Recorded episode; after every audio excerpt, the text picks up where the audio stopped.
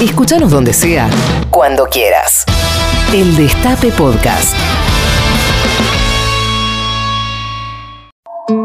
Oye obrera, oye obrero, deténgalos de chiquitos, que ya cuando grandecitos se parecen a los perreros.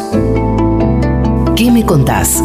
Tati Almeida, Charlie Pisoni y la voz de los que tienen algo importante para decir. En el Destape Radio. Hola, ¿qué tal? Bueno, acá estamos nuevamente con nuestro programa ¿Qué me contás? Soy Tati Almeida y estoy con Charlie. Carlitos. Hola Tati, ¿cómo estás? Qué alegría este nuevo programa. Lo dijimos el último, que queríamos volver con una alegría y volvemos felices. ¿Y qué te parece? Yo todavía me dura la anfeta, che. Qué bárbaro, qué estupendo que ha sido esto, Dios mío. Pero ya vamos a contar después todo lo que he vivido adentro del búnker con todas y todos y todes los que estaban allí. Pero es cierto, fue una explosión de alegría, ¿eh? de alegría. Estamos como, como contenidos. ¿eh? Así es, así es. Y queremos saber qué pasó en ese búnker, cómo fue esa foto hermosa que se dio con vos y con, y con Lita, con Alberto. Eh, impresionante, la verdad, todo lo que se vio ese día. Queremos que nos cuentes todas las intimidades, Tati. Todo, después, nos contás. Voy a hacer una chusma de primera. Buenísimo. Y queremos decirle que estamos acompañados hoy en la producción este, general por Anabela González, Larro Reganatini y, Nati Bermejo también en la producción. Y eh, que nos pueden seguir en nuestras redes. Eh, búsquennos como que me contás en Instagram, Facebook y Twitter también. Exactamente, exactamente. Bueno, y estamos esperando a, nuestro invitado. a nuestro invitado, ese trovador tan querido, tan comprometido, ¿no es cierto? Ignacio Copani. Así que ya no más, en un ratito llega. En un ratito. Y ahora vamos a escuchar música, un tema dedicado a Mauricio. Adiós se llama. chau, chau, Mauricio.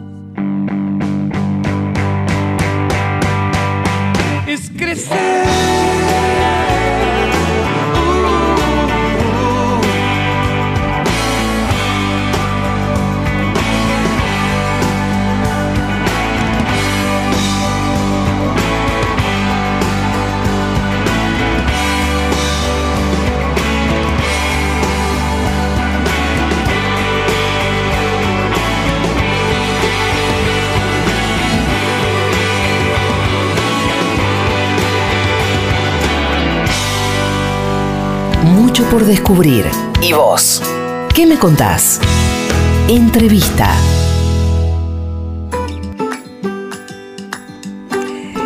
Bueno, ya estamos acá con nuestro querido invitado, Ignacio Copani. ¿Qué tal, Ignacio? Bien, muy bien. Muy contento de estar acá con vos, Tati, de estar con Charlie, bueno, y con todos los oyentes. Y con los técnicos también, como están pintados. Bueno, viste que nuestro programa se llama ¿Qué me contás? Así que te vamos a preguntar varias cosas, porque hay muchas cosas, Ignacio, que en este caso, ¿no? Que no sabe la gente de tu vida, no sos solamente el estupendo trovador, sos una persona, tenés una, una familia, tenés, qué sé yo, muchísimas cosas que, bueno, que te han acompañado, ¿no es cierto? Mucha suerte tengo. Y además, además. Sí, porque todo lo que me completa como persona eh, lo, lo he hecho con las pesadas herencias que me tocaron en la vida. Exactamente. Porque, Bueno, mira, mi fe, mi ideología, mi, mi gusto futbolero, mi patriotismo, mi identidad, todo eso lo, lo heredé. Después, bueno, lu- luché para sostenerlo, ¿no? Me capacité y aprendí a, a darle fundamento a todo eso. Pero la verdad ya. que no descubrí nada. la me- todo me vino de fábrica. Ahora escúchame, sé que naciste y te criaste en la zona oeste del Gran Buenos Aires. ¿En el oeste está el ajite? Claro que sí. Yo Contame. soy de Ramos Mejía, que es La Matanza Hollywood. es, lu- es un lugar muy lindo de La Matanza, de la zona. Es un oeste muy cercano para el que no conoce, porque sé que nos escuchan lejos, no solamente este, acá. eh, Ramos Mejía es casi como un barrio de Buenos Aires. Pero de los primeros, cuando uno cruza la General Paz hacia el oeste, Exacto. en el Liniers Ciudadela, Ramos Mejía, Aedo, Morón, todo, hasta ahí como que es el primer cordón este, muy, muy cercano. Si bien vos sabés que ahí llegó mi, mi abuelo, eh, que era un operario de la bodega Arizu, que creo que no está más. Antes eh, las bodegas estaban acá, ahora los vinos ya salen envasados de, Claro. de los lugares de origen, pero había toda una zona acá nomás, Sí. por cerca de Juan B. Justo, estaban las bodegas. Y bueno, era muy humilde, pero había unos loteos como si hoy te dijera en el campo. Mirá, Y claro. era eso en Ramos Mejía. Y bueno, muchos ahí se pudieron con mucho esfuerzo comprar su parcela, hacerse de a poco su casita en un lugar que hoy es un barrio re top, Me imagino. residencial. sí. Decime, ¿vos sos hijo único? ¿Cómo es? No, somos cuatro hermanos. Ajá. Tengo una hermana que cuando éramos chicos era mi hermana mayor, ahora no Era es más, menor. no es más mi hermana mayor. Eso. Ma- Mari, y después somos, vengo yo, y después tengo dos hermanos varones, Juan y Julio. Ah, mira vos, qué bárbaro. Escuchame, Ignacio, ¿a vos te dicen Nacho o, o Ignacio? Igna me dicen más en casa. ¿Ah, sí? Más que, pero bueno, un montón de gente me dice Nacho. Claro. Este, viví muchos años en México, donde el, el- el nombre Ignacio era mucho más común. Cuando yo era pibe, en el colegio no había ningún otro Ignacio. Mirá. Y había un actor que se llamaba Ignacio Quirós. Oh. Nacho Quirós, que era el único Ignacio conocido, o-. San Ignacio de Loyola, que no había muchos. Pero en México era un nombre muy común y todos, todos me decían Nacho. Nacho, mira, bueno, ¿cómo- ¿cómo te gusta? ¿Nacho o Ignacio? No, no, me da lo mismo. Me da, Bueno, yo te digo siempre Ignacio. sí, a mí me gusta Ignacio. Vos tenés una, una ligazón muy grande, ¿no es cierto?, con los movimientos de derechos humanos, ¿no es cierto? Bueno, por tus lazos familiares y por tu historia, ¿no? Pero que no se conoce mucho. ¿Por qué no me lo contás? ¿Mm? ¿Cómo fue el por qué te empezaste a, a- a aprender, digamos, y a estar siempre firme en la defensa de los derechos humanos? Eh, Bueno, eh, primero, este, soy parte de una generación que estuvo muy involucrada con esas cuestiones. A veces digo, bueno, a mí no me pasó nada, por- era muy pibito, pero por ejemplo los compañeros de La Noche de los Lápices eran más chicos que yo. 14, 16. Eh, así que nadie estaba exento de eso. Yo militaba ya desde el, en el primer año de secundaria. Eh, Era de la UES, ¿no? Era de la UES y mm, era el delegado de mi división ya. Mirá. En un colegio industrial de Aedo muy grande, en el Jorge Newbery. Y, y me la primera acción militante, por eso me fija, digamos, el, el año en que era. Eh, era salir a pintar este, contra la incipiente dictadura de Pinochet. Uh. Entonces era poner en las paredes Viva Chile. Viva Chile mierda era la frase porque era Claro, caracterizada. 74, 73. 73, claro. Eh, pero muchas veces las cosas personales, bueno, nos arriman de una manera impactante a esto. Yo valoro mucho al que no tiene un, un familiar desaparecido, que haya estado exiliado o preso y que se haya Totalmente. enganchado en eso porque es tener un corazón, una mirada eh, colectiva, integral. Eh, los que tuvimos la pena de que nos pegó en nuestras propias eh, familias, bueno, es una autopista, eso hacia los Sí. lugares de defensa de los derechos humanos. Y en el caso particular, claro, yo Contanos un poco por qué te tocó a vos de cerca, digamos, y en carne propia. A ver cómo Primero me tocó muy cerca porque muchos pibes que conocía, militantes de esos espacios, sobre todo mayores que yo, y, iban desapareciendo, ¿no? Mm.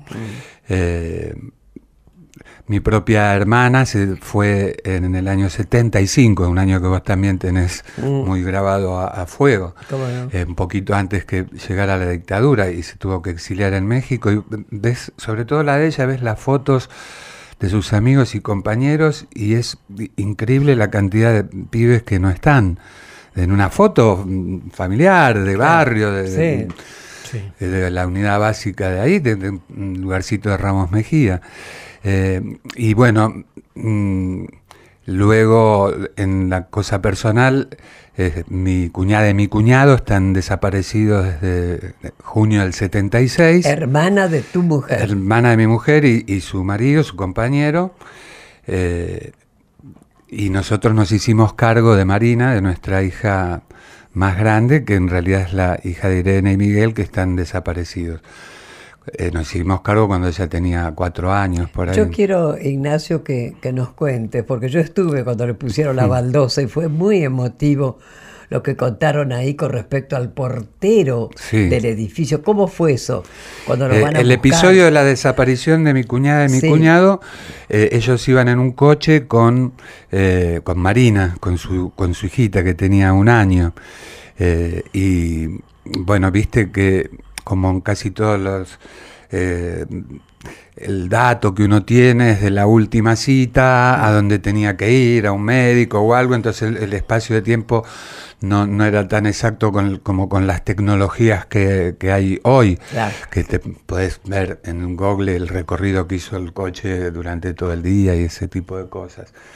Eh, cuando ellos eh, los secuestran junto con, con su hijita.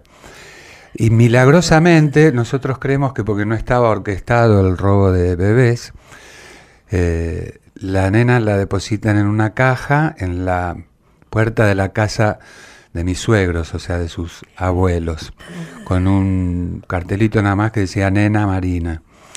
Eh, ¿Nena? Marina. Ah, claro. Entonces, este, ¿De qué año estamos hablando? de junio del 76, por eso digo que no estaba orquestado el robo de bebés, que un alma caritativa, obviamente que recibió el dato de sus papás porque la llevaron a la puerta de ese domicilio, cosa que alborota a los vecinos y al ver una bebé en una caja y, y estaban por llamar a la policía para que la lleven a la casa cuna, porque no estaban en ese momento mis suegros en el departamento. Ah, Pero el portero del edificio eh, la reconoció y dijo que no, que era la nieta de los, de los del segundo piso. sí.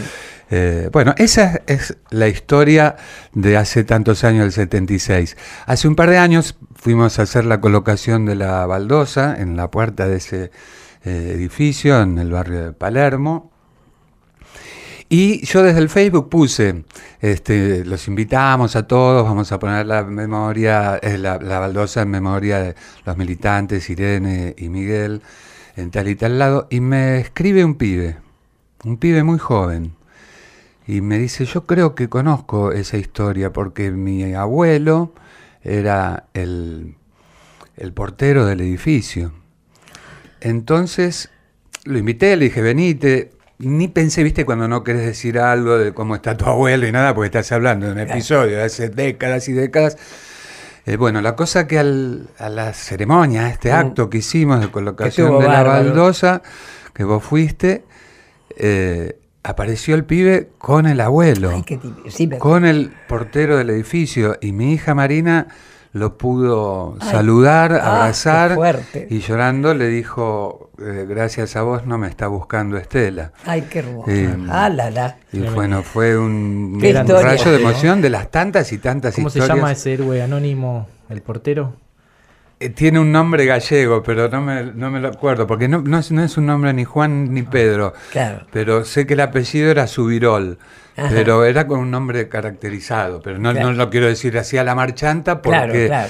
este es más, por la característica del apellido, creo que el epifio, que sería más catalán que gallego, Ah, ese, claro. ese apellido. Es lo mismo. Exacto. Pero nosotros, bueno, ya sabes que a todo lo que es de España le decimos gallego y se la Ese- tienen que esa bancar. maldita costumbre, como yo, yo tengo mis nietos Claro, catalanes, sí. ¿viste? Me dicen todos los gallegos, momentito, no, catalanes. Claro, claro que es así. Pero bueno, mi, mi abuela, que era del Bierzo, que es al norte, en la provincia de León, no le gustaba que le dijeran gallega Claro, tampoco. Vos estuviste, Ignacio, exiliado en México, este, un exilio que muchos argentinos y argentinas sufrieron, millares de argentinos se tuvieron que exiliar. Contanos, ¿te gusta México? ¿Qué, ¿Qué recuerdos tenés de eso? Y me imagino que habrás vuelto. ¿Qué es lo que te gusta o lo que extrañás de México viviendo en Argentina? Volví, volví un par de meses, de- un par de veces. Este, volví una por un proyecto artístico, porque tenía una compañía de disco internacional y que lanzaba el disco allá. Y después fui a- por cosas así mm, personales alguna vez más. Eh, lo que más extraño es como cualquier viejo que en realidad extraña esa época. Siempre la patria uno que uno quiere volver es a la juventud, no es exactamente a un lugar geográfico. Porque yo, por ejemplo, del exilio no tengo un recuerdo gris, porque era muy pibe, tenía 19 años cuando fui allá. Entonces hacía las cosas de los pibes de 19 Claro. años, me empecé a capacitar, aproveché ese tiempo. eh, a, a seguir estudiando, pero también empecé a laburar inmediatamente. Tenía más chances de laburo allá que, que acá, por supuesto. Bien. Entonces, este, tengo un recuerdo muy, muy vivo y de una comunidad eh, muy fuerte, Muy con- solidaria. muy solidaria, muy unida, incluso, capaz que digo una chambonada, pero, viste, por ejemplo, en los registros de la masacre de, de Trelew, eh, lo que cuentan de los reportajes, de- creo que fue Paco Urondo el que escribió sobre eso, había una mm, propia escala local de la dirigencia. Este, había compañeros que eran del PRT, había compañeros Sí. que eran montoneros, había alguno que estaba de casualidad, pero la conducción adentro de- del penal era de esa realidad. Mm. Y, y- y la del exilio también. La casa argentina estaba abierta para, para todos, no era que era una casa especialmente Para de una facción o de otra. Y creo que una de las cosas que nos nucleaba, eh, además del dolor, del sentimiento, Claro. era La eh, lo de los- de extrañar, Claro. Pero era el- lo común, lo que nos ponía a todos ahí era el tema de derechos humanos. Y claro. Eh, y he vivido, entonces lo he vivido con mucha intensidad, eh, pero lo que más extraño es la comida. Me imaginaba. me Sí, porque la comida de México es súper vistosa y, y no te mm, defrauda. Viste que los- las fotos de los restaurantes fast food, las de hamburguesas y todo eso son muy vistosas, son muy coloridas y después el sabor y el contenido te defrauda. No, no, nunca te vas pipón de un McDonald's, de, de- de Claro. un Burger King, de esos lugares. Pero en, la el DF, foto te- en el DF sí. te vas en pipón. cambio, en México, vos la ves vistosa, la ves colorida Y- y, morfás y, es sabrosa, tiene. Eh, mm, Viste como muchas comidas tienen que ver con las necesidades de los pueblos. Hay un montón de comidas y de otras cosas en nuestra cultura, en nuestra identidad, que han sido por, por necesidad. Yo no creo que no se coma carne porque es una cosa religiosa, mística, sino que había una realidad de que no mataran a los terneros tan jovencitos, que dejaran después de la época de aparición, que pasara un tiempo, así podemos utilizar todo lo que ofrece ese animal, ¿no? esa fábrica de alimentos que es la vaca. Digo yo, en México también al, al no tener este las materias primas tan sustanciosas como acá, de la carne y todo eso, lo fueron supliendo con los sabores de lo que tenían, de sus especies, Claro. de, de sus picantes. Por eso son tan sabrosas. ¿no? Claro, claro, porque a veces, sí, te das cuenta, las comidas más populares, cuando comen tacos, eh, nosotros comemos tacos con carnes, con fajitas de pollo, con todo eso, pero los tacos eran tacos, eran la tortilla con los frijoles, con los porotos, y a partir de ahí le empezaban a, a poner Hay una más serie en cosas. Netflix sobre los tacos mexicanos. Ah, sé si ¿sí? viste, No, no la vi. recomiendo, te va- te- vas a tener hambre cuando la veas, te digo, porque habla de todos los lugarcitos del DF que es donde se hacen los mejores tacos. Yo viví con mucha intensidad porque además viví en diferentes barrios del DF. Al principio viví en barrios muy, muy eh, populares, entonces me relacionaba de veras con el Qué pueblo. Mexicano. Después tuve la suerte de empezar a tener el trabajo y vivir en una zona que me convenía más, pero Claro. bueno, eh, lo viví eh, realmente intensamente y es un país de, increíble México, increíble. Vamos a escuchar la música que eligió Ignacio Copani en este programa, como todos los invitados. Elegiste un tema arbolito para la mano. Para la mano. ¿Te gusta arbolito? ¿Te Sí, me gusta la Arbolito, me da mucha impotencia que no haya 20 bandas más así eh, testimoniales, porque uno espera que ya eh, aparezca el León Gieco de 20 años, el Charlie de 20 años, eh, pero no puede ser que nuestros pibes este, tengan como referente este artista más viejo que yo. es como si yo hubiera seguido a Ignacio Corsini, ponele, a un can viejo cantor de, Claro. de- de acá. Eh, nosotros, nuestros ídolos este, eh, eran contemporáneos nuestros, o sea, Claro. el Flaco Espineta escribió antes de los 20 años su éxito más grande, el de Muchacha, Ojo de Papel, y Plegaria para un niño dormido y cosas muy importantes. Eh, no vamos a analizar ahora los motivos, pero evidentemente no hay 20 Claro, Charlies 20 ni, ni artistas de 20 años. Ni 20 arbolitos. Y lo de Arbolito es muy, muy... eh, Me encanta. por- porque además eh, buscar la musa inspiradora en, en la calle es todo un desafío, en ver lo que le pasa Difícil. a los vecinos, eh, a, a los parientes, a los conocidos. Lo más fácil es decir, bueno, a la historia de amor convencional y ellos buscan la musa en otros lados. Vamos a escuchar este tema para la mano. Ayer te volví a ver sonriente, desparramando dientes en la televisión. En mi opinión, la cosa no es para risa si estamos en la cornisa. Vos sos el empujón. Ayer escuché en la radio que un experto en Ohio dijo que vamos bien. I'm sorry, man. Venite por el barrio, yo te doy mi salario y te quiero ver. Para, aunque te cierren las cuentas, mis sueños no están en venta. Para la mano,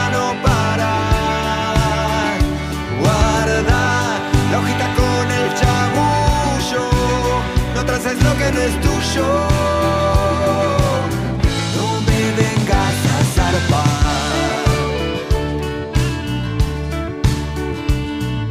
Ayer me enteré por el diario que es un plan necesario dejarme sin morfar, que hay que cambiar, que llegó la alegría y un señor policía me lo quiere explicar. Aunque te cierren las cuentas, mis sueños no están en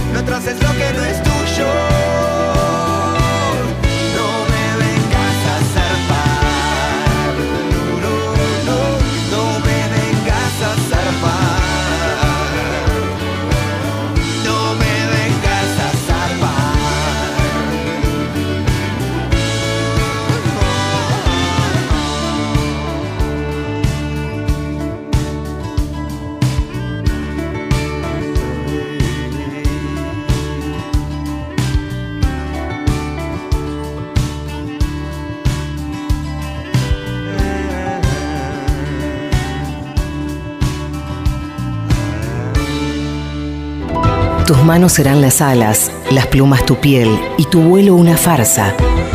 Pero recuerda, Paloma, que tal vez mañana, al despertar, dejes de volar y comiences a hablar. Alejandro Almeida.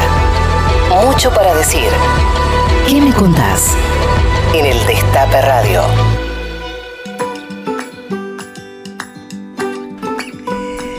Bueno, escuchame una cosa. Vos sabés que yo tengo una consigna que me la ha copiado uf, cantidad de gente, que es militancia y joda.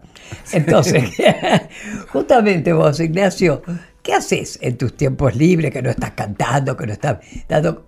¿Cómo es tu vida? ¿Qué te gusta? ¿Te gusta Netflix? ¿Te gusta la serie? A ver, contanos un poco. Eh, a mí me gusta mucho el fútbol. Sí, ya. Miro, miro mucho el fútbol. Antes iba más a la cancha, ahora que estoy envejeciendo es una incomodidad. Este, ir, dejar el coche lejos, ir al mismo baño que en 1975. Más vale. eh, y, viste, es más sacrificado. Pero a veces voy. O incluso a veces por el tema del clima. Yo soy de River y en River siempre hay dos o tres grados menos que en el resto de la ciudad. por el viento, siempre hay este, está esa inclemencia. Pero a mí me gusta, yo veo los partidos este, de, de todo mundo, cuando hay épocas de receso es un plomazo, puedo llegar a verme un partido de PlayStation de Mirá. mi nieto porque no, no puedo Claro. estar. O sea que, Así que eso es lo que haces en tu tiempo libre, digamos. Sí, sí, tengo amigos del- de la escuela de hace más de 50 años con los que nos cargamos con esa crueldad que pueden tener dos hermanos, ponele, eh, y lo sigo, así que eso me gusta mucho, pero juego mucho con, con mis nietos. No, y no tengo, digamos, este, no soy una persona de salir porque los lugares de noche fueron mi, mi Claro. taller, mi lugar de laburo, porque ahora yo trabajo muy cómodamente en teatros, pongo el horario yo, generalmente es a las 21, pero desde que empecé tocaba en los boliches, Ay, después oh. tocaba en los festivales a cualquier Claro. hora. Y, No, y entonces no es que a veces hasta discuto con mi mujer porque quiere ver algo y le digo, armalo vos porque yo la verdad no tengo ganas de... claro, me imagino. Bueno, hablando de tu mujer, sabemos que esa relación de amor la tenés hace muchísimos años. Contanos, ¿cómo se llama? Mi mujer se ¿Cuándo se llama? Nora, nos conocimos en 1981 en México. Eh, Ah, ¿en México? Ah. Ella estaba exiliada en México este, desde aquel episodio de la Sí, sí, sí. desaparición de su hermana y por Claro. su propia militancia. Ajá. Eh, sí, nos conocimos y bueno, era un- es todavía un sol, pero encima tenía un lomo, había cuatro o cinco exiliadas que estaban muy, muy bien, y Nora era una de esas, yo pensé que no me iba a dar bolilla. Eh, y éramos, lo- los dos tenemos, bueno, también me va a pasar como con mi hermana, teníamos la misma edad en esa época, ahora ya no. Y, y para mí fue muy, eh, fue un pilar muy importante, porque yo he transitado una carrera que, que no es fácil, que como decía, tiene mucho de la noche, tiene Claro. mucho de, de- Que aguante, de los vicios y todo eso que se cruzan, la verdad, con más este, naturalidad que con un bancario. Claro. Eh, e incluso el tema de la fama, que yo tuve suerte que me agarró ya con mi mujer, con nuestros propios proyectos, mucho más allá de la vanidad y de la Claro. codicia. Entonces, si bien te da cimbronazos, eh, yo me acuerdo de nuestras peleas, eh, era que lo que yo odiaba es cuando ella me decía que si me creía una estrellita como en la televisión, entonces eso me dolía porque yo nunca, nunca lo mezclé. Eh, fíjate, yo en el, en el Facebook hago algunas publicaciones de mis nietitos cuando son iguales a todos los pibes, que tienen cara de bebé, entonces no lo vaya a identificar nadie, pero después nadie conoce el- las caras de mis hijas o porque yo haya hecho algo. Sí, sí, Este, es cierto, es muy lindo. En ese sentido me encanta. Sos muy reservado para, para tu vida íntima, digamos, ¿no? Y No obstante, te pregunto, ¿cuántos hijos tenés? ¿Cuántos nietos? Eso sí, dale. Tengo tres hijas, mujeres, y, y tres nietos varones y una nietita de un año y medio eh, mujer. Que es la que me mandaste la foto Sí, cantando. cantando Bella Chao baila- y bailando. Muy des- y se llama Victoria Irene, eh, e Irene en, en homenaje a su, a su tía, la Claro, que mencionábamos antes. Qué divino, te juro. Viste que a los nietos, como yo digo, que lo eduquen los padres, nosotros los malcriamos, che. Sí, pero, pero mis hijas este, a veces se abusan de nosotros. Como somos jóvenes y tenemos mucha energía, nos dejan planchados. Pero no- Exactamente. y además, como tienen sus irregularidades de parejas, o sea, salvo Andreita, este, que es la más chica, la, la mamá de Victoria, que está en pareja, eh, y las otras dos no. Entonces es, mu- es más difícil cuando Claro. está sola. Y yo soy medio chapado a la antigua, de que si fuera por mí hubiera hecho una losa en mi casa, como hizo mi viejo, para que vayan sus hijas a vivir arriba. Pero por lo menos las tengo cerca, en el barrio, y sí, sí, eh, es como si siguiéramos en, en casa. Seguro que sí. Escúchame, Ignacio, te vamos a escuchar un audio ahora para que nos digas dónde estabas en ese momento cuando escuchaste esto que vamos. Señores diputados, compañeros, el juramento solemne que acabo de pronunciar ante Dios y ante el pueblo todo de la República embargan mi espíritu de reconocimiento y de orgullo ciudadano. Héctor Cámpora, Asunción de Héctor Cámpora. Lo recuerdo 1973. Muy, muy, muy vivo todo eso porque fue mi primer año de militancia. eh, fue un, un reencuentro con, con mi viejo, con mi padre, de parte mía y de mi hermana. Mi viejo, como muchos tanos, era peronista, había llegado desde un lugar más facho a- al peronismo, pero lo digo con total alegría desde el, desde el lugar que le tocaba culturalmente. Él eh, era italiano, Italia estaba en guerra, hinchaba por Mussolini, no iba a hinchar por, vale. no iba a hinchar por Inglaterra. Y lo contaba eso.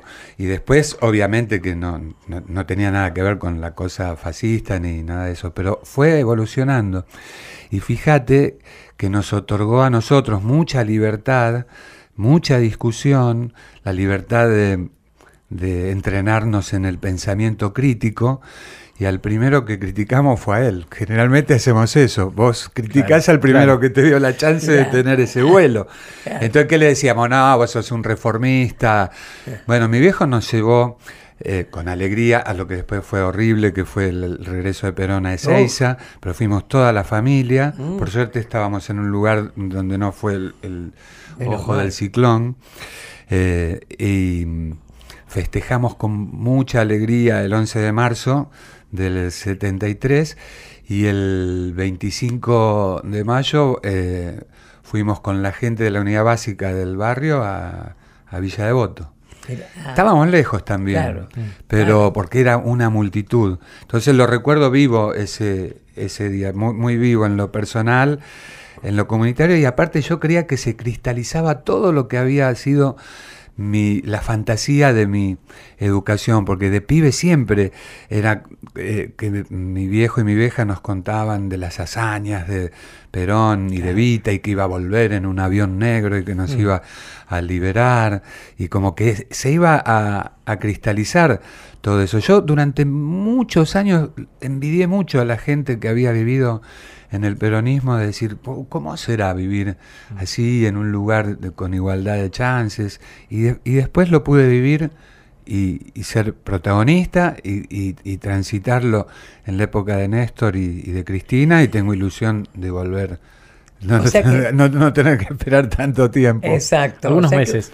Yo creía que, bueno, que, que la vida era así, que mm, Claro. cuando vivía en México y pensaba, este, no vamos a volver más, ese es el último bastión.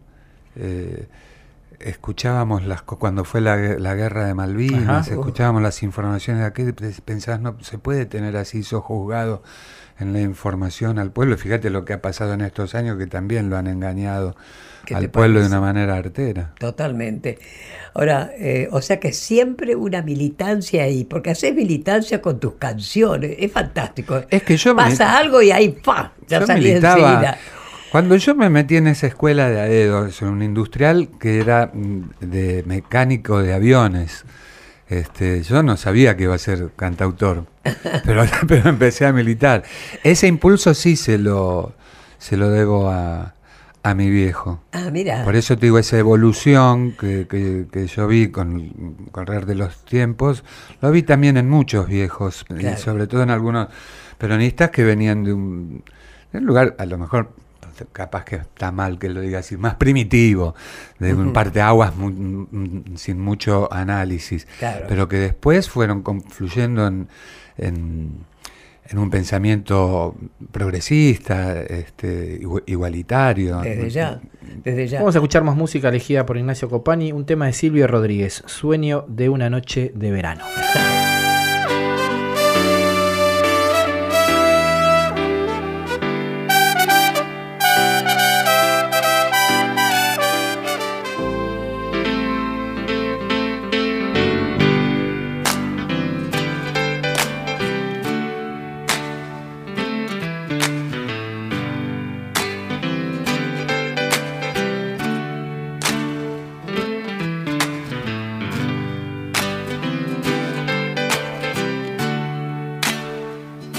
soñé con aviones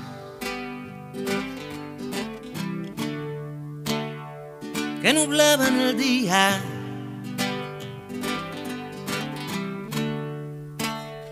Justo cuando la gente más cantaba y reía, más cantaba y reía.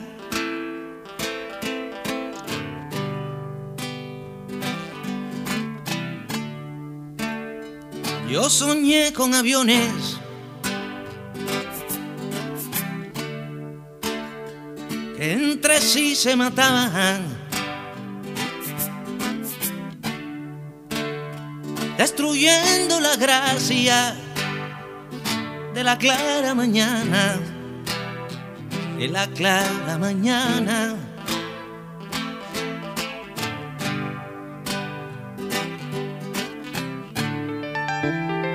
Si pienso que fui hecho para soñar el sol y para decir cosas que despierten amor, ¿cómo es posible entonces que duerme entre saltos de angustia y horror? En mi sábana blanca vertieron hollín, han echado basura en mi verde jardín. Si capturo al culpable de tanto desastre, lo va a lamentar. Si capturo al culpable de tanto desastre, lo va a lamentar. Lo va a lamentar.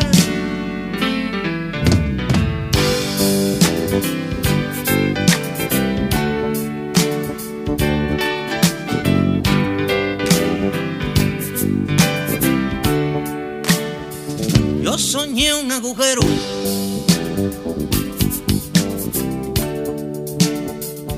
tierra y con gente que se estremecía al compás de la muerte, al compás de la muerte.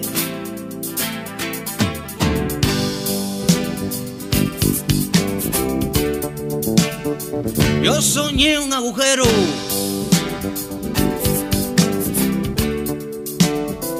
bajo tierra y oscuro. Y espero que mi sueño no sea mi futuro, no sea mi futuro.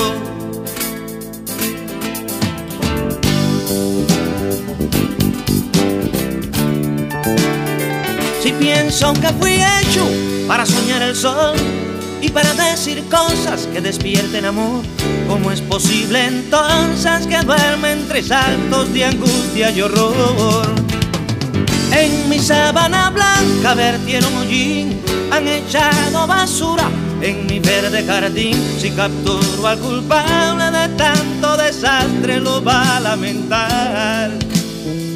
Si capturo al culpable de tanto desastre, Yo quiero por un instante parar el reloj del tiempo para decir a ustedes, señores, cómo hace una samba el negro no precisa de plata ni de escuela para hacerlo. Solo precisa vivir en favela, beber callaza y mirar a otro negro. Solo precisamos tener voz. Estás escuchando a Tati Almeida y Charlie Pisoni. ¿Qué me contás?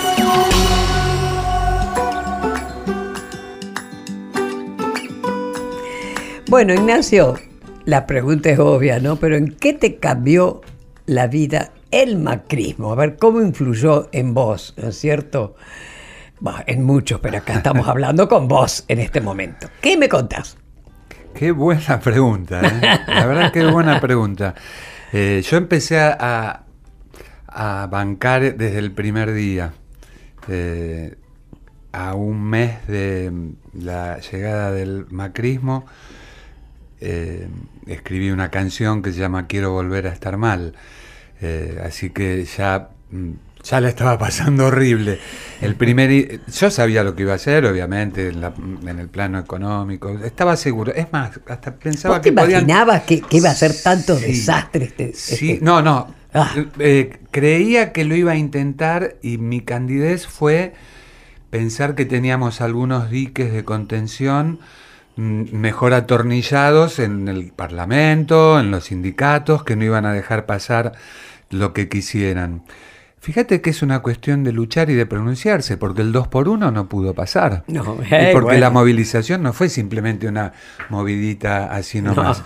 Entonces, eh, me siento bien orgulloso de mi pueblo, incluso del pueblo de Capital, porque a veces uno se enoja y dice, bueno, uno de cada dos votaron a Carrió, pero también todas las movilizaciones tan importantes de esta resistencia, la responsabilidad por la paz social. Nosotros hemos ido a manifestaciones con 300 mil personas y 200 provocadores, Sí. servicios, barra brava, contratado, Totalmente. con una cana desenfrenada y no hubo, gracias a eso lo llevo a nivel país, también por la responsabilidad de nuestros dirigentes en el conurbano, se ha mantenido la paz social. Espero que en esta época este, el, el gobierno se haga cargo de eso. Yo, por ejemplo, ante esta agresión que está sufriendo el pueblo del terrorismo financiero, yo recomendaría de mi parte, y no soy ningún tibio, no salir a la calle. No. Que la responsabilidad de que haya cordura y racionalidad sea de nuestros dirigentes, que el- porque si no sería la excusa bárbara para que hagan uso de todo ese aparato que han comprado. Con la Rambo que tenemos. Claro. Ah, Entonces yo no caería en esa provocación, porque en otra época te diría, bueno, esto está cocinado, Claro. jaque mate. Te perdiste así y querés ahora destruir al Mm. país con este desenfreno de la economía, te- salimos toda la calle, pero en este momento yo No. diría, parecería como que es lo que lo que tratan de hacer, como viste el boxeador quiere hacer enojar al rival y le habla de la esposa. Claro. entonces, Es eh, cierto. entonces no, pero yo creía que, que el Parlamento, aún en situaciones de minoría, iba a tener una actitud más testimonial. Vos fíjate, yo no sé mucho de la Constitución, pero sé que la deuda tiene que pasar por el Congreso.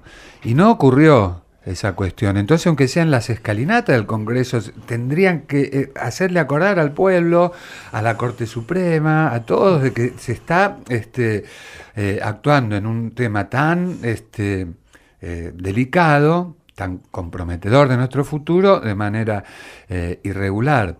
Lo mismo pensaba de los sindicatos. La primera señal que recibí fue justamente de lo que era el Ministerio de Cultura.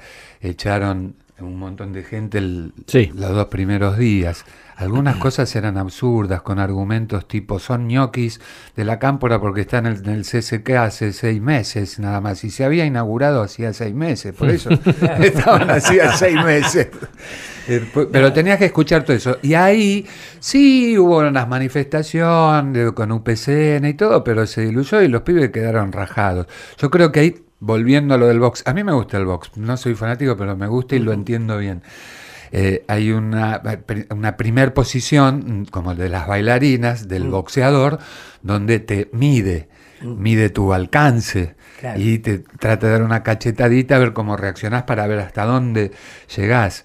Y ahí nos midieron en la primera semana y ese aluvión de despidos que hubo por ejemplo en el Ministerio de Cultura, por ejemplo en el Senado, que si lo llevábamos a hacer este, nosotros, yo creo que los sindicatos que rodean eso cortaban la luz, el gas y no funcionaba más el edificio hasta que no se reincorporen. Eh, pero no, estu- no estuvieron a la altura. Cualquier este, dirigente eh, sindical de cualquier sindicato para mí está en mi espectro, en mi espacio, pero a veces tengo una mirada como puedo tener con un compañero más trosco también, que yo lo considero en mi espacio y él este, me, cascotea el rancho todo el tiempo. Pero bueno, pero lo puedo dialogar con ellos. Y yo es lo que y creo que si hubiéramos tenido una posición más férrea, si, si no pasaba lo de los fondos buitres así de buenas a primeras en el Parlamento, este, no hubieran podido hacer esto que hicieron.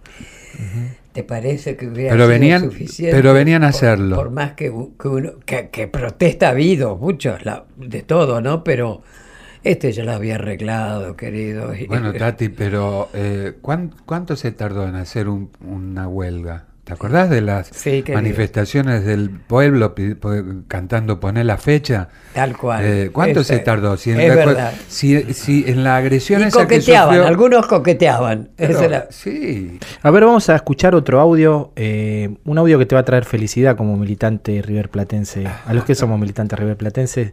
A ver, ¿qué te acuerdas de este momento? Saca el defensa. Pelota campo adversario. Es desesperante ver a un suplente de River. Aquí esto tocó. River. River campeón del mundo. el gordo Muñoz era el Sí. relator. Eh, muy emocionante. Aparte, ten- eh, bueno, esto era eh, cuando en el año 86 River salió campeón del mundo en Japón. Eh, y que fue un buen año para mí. Nació mi hija Andrea, la selección argentina salió campeón. River salió campeón, así que este, lo recuerdo con mucho cariño. Eh, con el tiempo logré hacer una amistad con Antonio Alzamendi, que es un uruguayo, vive en, vive en Uruguay, un tipo excepcional. Fenómeno. Y a veces un poco dejado de lado, porque Claro. yo a veces veo homenajes y homenajes y pienso, y Alzamendi que hizo el gol de la Claro. única Copa del Mundo que tenemos, ¿cuándo lo llevamos? Es un, bueno, un tipazo, que era un, un jugadorazo además. Pero bueno, ese cuadro de River era Impresionante. era tremendo. ¿Vos, vos cuántos No, no, yo me acuerdo, porque encima además se fue Enzo antes de, Claro. de ganar la Otro fanático de River, eh, Charlie. En ese Ah, equipo, bueno, estaba el Beto Alonso, El Beto, Funes. Acuerdo, Morresi.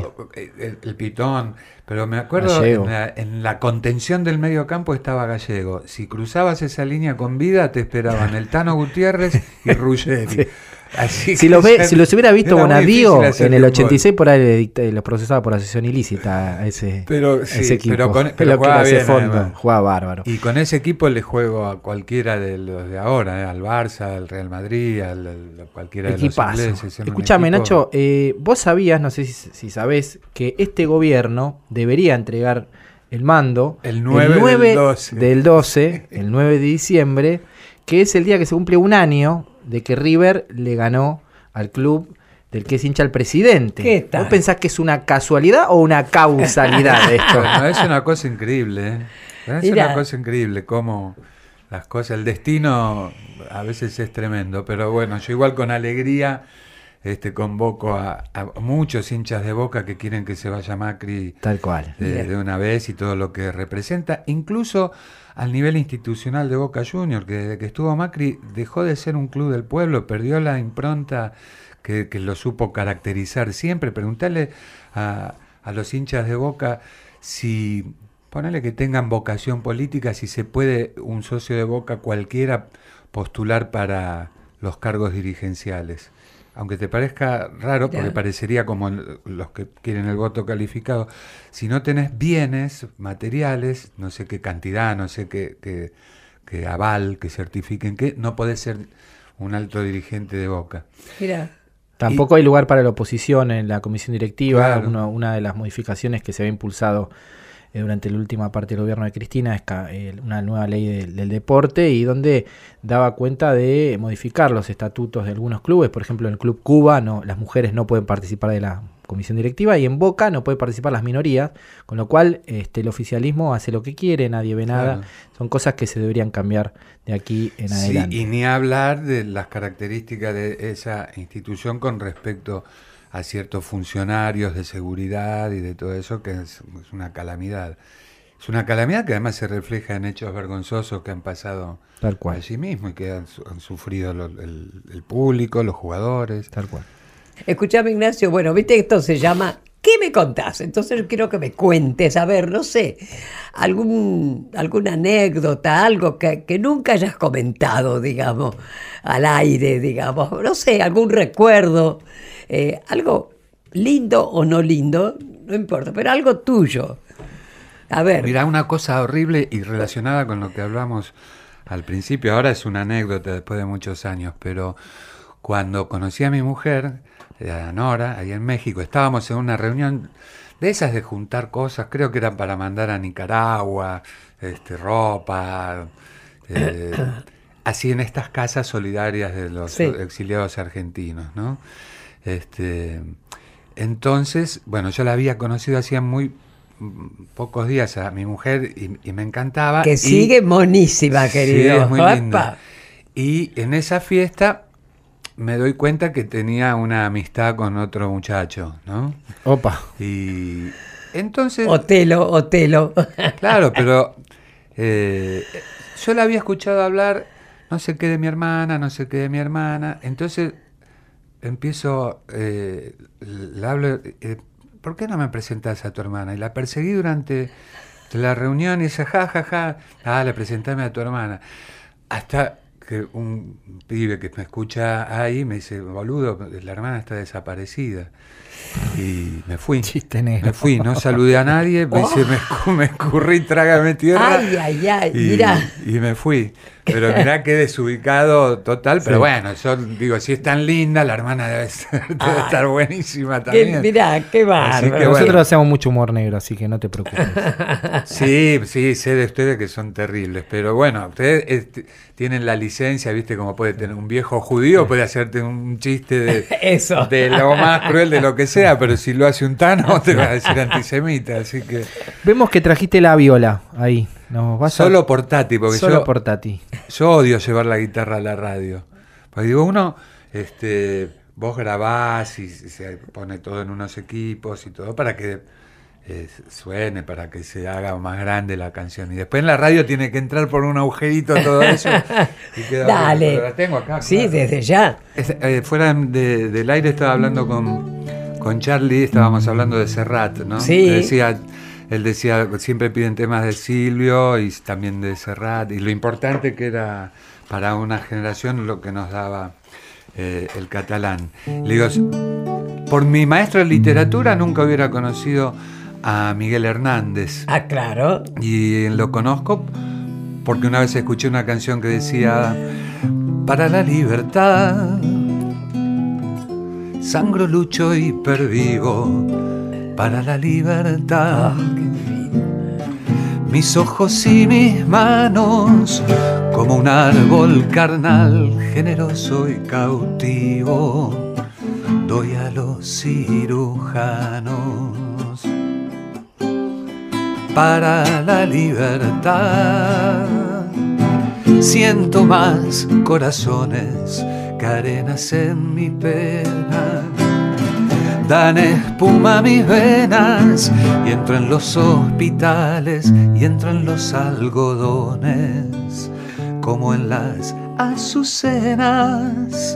Porque donde unas cuencas vacías amanezcan, ella pondrá dos piedras de futura mirada y hará que nuevos brazos y nuevas piernas crezcan en la carne talada.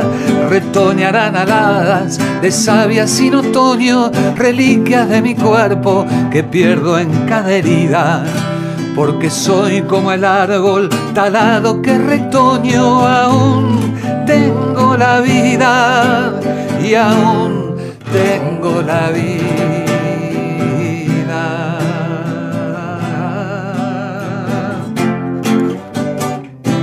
¡Bravo! ¡Uh! ¡Qué hermoso, gracias. Muchas gracias, Gracias, gracias, a Tati. vos. ¿Cómo te has sentido? ¿Cómodo? Muy bien, muy bien, Bien. muy bien, como en casa. bueno, supuesto. eso es lo que nos gusta. Con gente tan querida como ustedes y, Qué y lindo. bueno, lo- te llenan de elogios todo el tiempo a vos. Todos No, sabemos y que lo te que sos y- perseguíamos, pero claro, ¿qué querés? Si no estás nunca, no estás en Buenos Aires, no tenés Sí. esto, pero bueno, se dio, por fin. Por suerte laburo. Estoy Gracias con- a con Dios. los últimos, no sé si son los últimos impulsos de energía, pero todavía me queda energía, Ay, todavía me gusta. Claro, Sí. Así que lo- tenés me van cuerda para el rato, querido. Sí, sí, ahora aparte estoy componiendo bastante. Eh, quiero tener alguna respuesta ya para lo de este tiempo. Y me imagino. Los recitales, así que estoy, estoy haciendo una canción que es trabajando el doble para ganar la mitad y gastar el triple. Qué lindo.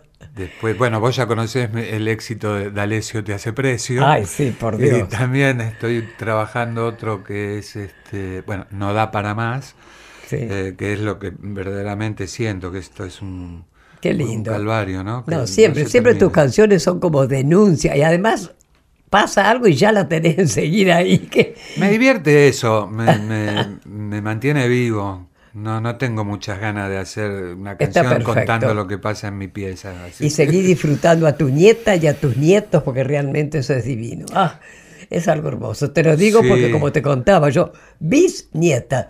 Son la cuarta generación y Sí, eso es es fantástico. Es, espectacular. fantástico. Agradecerte, Ignacio, por habernos acompañado este, y ojalá que en breve las alegrías no, so- no solo vengan de- desde el Monumental, sino que Sí. empiecen a venir de la Casa Rosada. Ojalá que en diciembre eso pase. Y lo vamos a hacer. Estoy va a pasar, segura. seguro que va a pasar.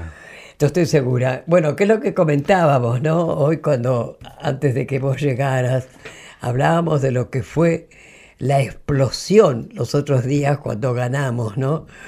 Porque estábamos como reprimidos, que necesitábamos, Dios mío, eso, y ocurrió. Y además, viste que fue maravilloso. Bueno, estábamos en el búnker nosotros, estábamos ahí con Lita, Boitano, con Gabriel Alegre, los organismos de derechos humanos, en fin, lleno, te imaginas, lleno de gente conocida. Uno se encontraba y eran otras caras. Era una Pero cosa además que todavía no habíamos empezado a saber, ojo. Pero era sin agresión. Yo me Exacto. acuerdo en los triunfos de Cambiemos, los bailes eran de burla, porque vos podés festejar Sí. de una manera o podés festejar de otra, con tu Sí. propio fervor, con tu propia identidad y tu, Totalmente. lo propositivo de, Claro. de tu espacio. No. De hecho, en el discurso de Alberto, cuando hizo una referencia a, a que no podíamos estar desunidos, a lo que todos ahora llamamos lo de la grieta, lo aplaudió todo, eh, todo el público. Sí. Eh, así que uno puede tener en lo personal, sacarse las ganas con alguno, decir, Sí. toma, gorila, esta es para vos y listo. Pero sabemos que hacemos falta todos, que no tenemos que, que cometer el error de ellos de dejar una... Bueno, ellos dejaron al 90%. Más afuera. vale. Pero nosotros tenemos que pensar incluso en rescatar a nuestros hermanos que han sido manipulados, Mm. Que, que no eran malas personas y han sido manipulados por los medios los han transformado en sujetos de, de muy poco vuelo. Totalmente. Eh, bueno, hay- hay- es, es una tarea de, era- recoger a los heridos de la batalla, que muchos son de esa calidad, gente que le envenenaron la cabeza, que no tenía que ser eh, mala. Totalmente. Bueno, como te digo, esa noche se respiraba un aire, viste, que yo comentaba, que yo sentía lo mismo, me desperté el domingo que cuando el 83.